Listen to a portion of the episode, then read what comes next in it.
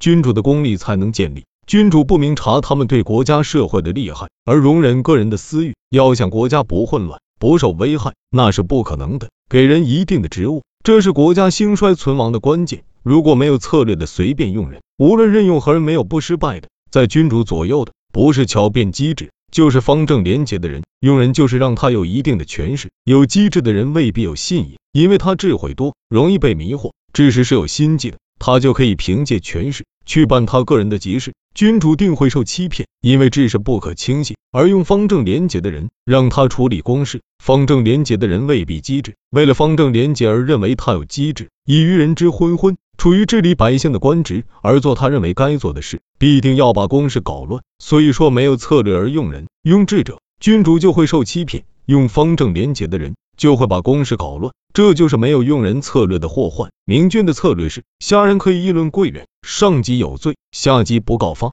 就一定会受到连坐。要参验实情，不听有门户之见的言论。所以智者就无法欺诈，按照功劳大小行赏，根据能力大小授官，从细枝末节查看官员过失，有错就问罪，有能力就授予相应的官职。所以愚者不能任职，于是智者不敢欺诈，愚者不敢独断，就没有过失了。明察的人才能懂得事理。但不可据此以为官府之令，因为百姓不都是明察的，有贤才的人才能推行；但不可据此以为官府之法，因为百姓不都是贤才。杨朱、莫迪是天下尽知的明察的人，而千百代之乱他们也无法解决。尽管明察也不可以作为官府的法令。鲍焦、华角是天下公认的贤才，鲍焦暴谋而死，华角投河而亡。尽管是贤才，却不能做耕战之事。因此，君主所以明察。知识才能尽心用，治君主所以尊贵。有才干的人才能尽心竭力，而今世上之主喜新无用之变，尊重无功之人，想要国家富强是不可能的。学了多方面的知识，能言善辩如孔子、墨子，而孔墨不耕田，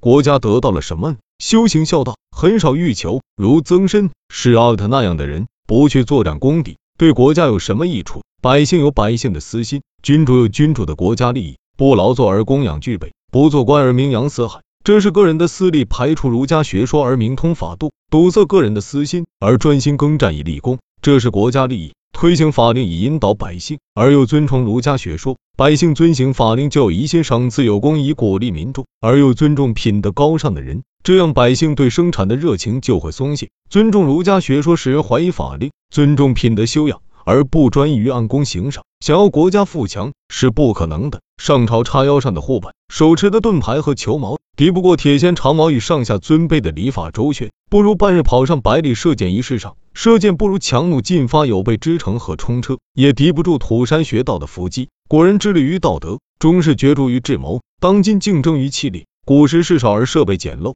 器械质朴而不精，所以有人推着车，车上放着大蚌壳制作的农具。古时人少而彼此亲近，物产丰富，并不重视财货，彼此推让，所以才有揖让而传天下的人。然而实行揖让，尊重词汇而重人后，这是推行仁者。处于多事之秋，使用是少时的器械，不是明智者的准备。处于竞争激烈的年代，而要实行揖让的制度，不是圣人的治国之策。所以智者不成原始手推车，圣人是不实行揖让之政的。法令是节制事物的，事物是表现功绩的。法令建立了，执行却有难点。权衡难点，若把事业办成了，就公布事业成功了；如有害，衡量其危害程度，功多于害就执行。没有执行难度的法令，没有危害的功业，天底下没有那样的事。因此，攻取一座高耸入云的都城，战胜十万精兵，死伤总要占军队之半，铠甲兵器受损，士兵遭受伤亡。然而庆贺战胜得地，是以较小代价换来很大的利益。洗发时总会掉些头发，除去病灶总会伤及血肉。一个人看到艰辛。就放弃他的事业，是无数之人。古时圣人有句话：圆规用久有误差，水面再平也有波纹。我想改变的，但是没办法，这是通变权益的说法。因此，有的言论似乎应予肯定，然而缺乏实证；有的言论用词拙劣。却很实用，所以圣人不追求无毛病的言论，而致力于不可改变、一定要做的事情。人们之所以不在恒时上用功夫，并不是由于真廉而不愿得利，因为时不能想多就多，想少就少；恒也不能想轻就轻，想重就重。祈求是办不到的，所以没有人愿在这事上用心思。在民主国家，官不敢枉法，吏不敢为私，贿赂行不通，就是说境内的事都和恒时一样公正公平。这样。臣下有奸邪行为，必然会发现，一旦发现就格杀勿论。因此，有道君主不寻求廉洁的官吏，而致力于发现臣下作奸犯科之术。慈母对于幼子爱而不能诱导，然而幼子行为不正，就让他跟着老师学，有重病就看医生，不跟老师学就得受刑罚，不看医生就是让他等死。慈母虽爱，也知道爱从用刑和死亡威胁中救助孩子是无意的，这样还想让孩子活下来，并不是爱能够解决的。子女和母亲的天性是爱，君臣之间的权衡是策略。母亲不能用爱来维持一家的生活。国君怎么能用爱来维持一国的安定？英明的君主精通于富强之道，就可以得到他的欲求。因此，谨慎听政才是富强之路。张明法规建立，详审计谋，法令张明则内部没有变乱的危害；计谋得当，则外部没有死于强敌的祸患。所以要保全国家，并非仁义仁爱的人是慈惠轻财的暴虐之人，是心地凶狠而好杀戮的。慈惠就有不忍之心，看清财货就喜爱施舍，心地狂暴。则憎恶之心显露于臣子，凶狠就会妄杀好人；有不忍之心，则刑罚常被从宽赦免；喜爱施舍，则赏赐的多是无功之人；有憎恶之心，臣下就会恨怨君主；而任意杀人，则百姓就要叛乱。所以人人在位，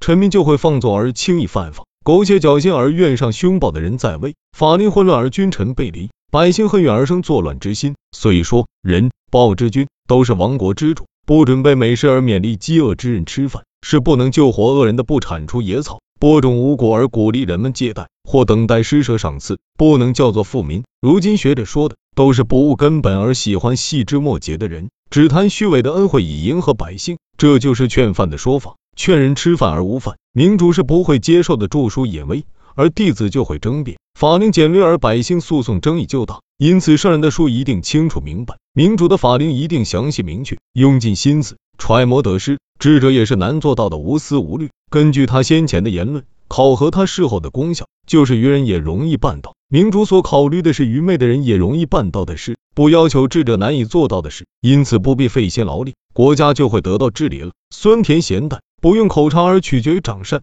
楚公就会看清君主而重视长善。高低清浊不用耳听而取决于乐政，乐公就会看清君主而重视乐政。治国的是非曲直。不根据策略来决断，而取决于宠人，则臣下就会轻视君主而看重宠人了。君主不亲自视听查看，而由臣下来裁定，这就成了寄居国中混吃等死的人了。如果一个人不穿衣不吃饭而不饥不寒又不怕死，那人就没有侍奉君主的心思了。心思不由君主来裁定，臣民就不听使唤了。如今生杀予夺的大权在大臣手中，而君主的法令很难得以推行。虎豹如若不使用爪牙，就和西蜀一样。没有威严了，万金之家如若不使用他的财富，就和门官的地位相等了。有国土的君主，对喜欢的人不能让他得利，对烦恶的人不能让他受害。想要人们位极重己，那是不可能的。人臣随意表示他的欲望叫做侠，人主随意表示他的欲望叫做乱。人臣轻视君主叫做骄，君主轻视臣下叫做暴。同样依理而行，又都符合实际，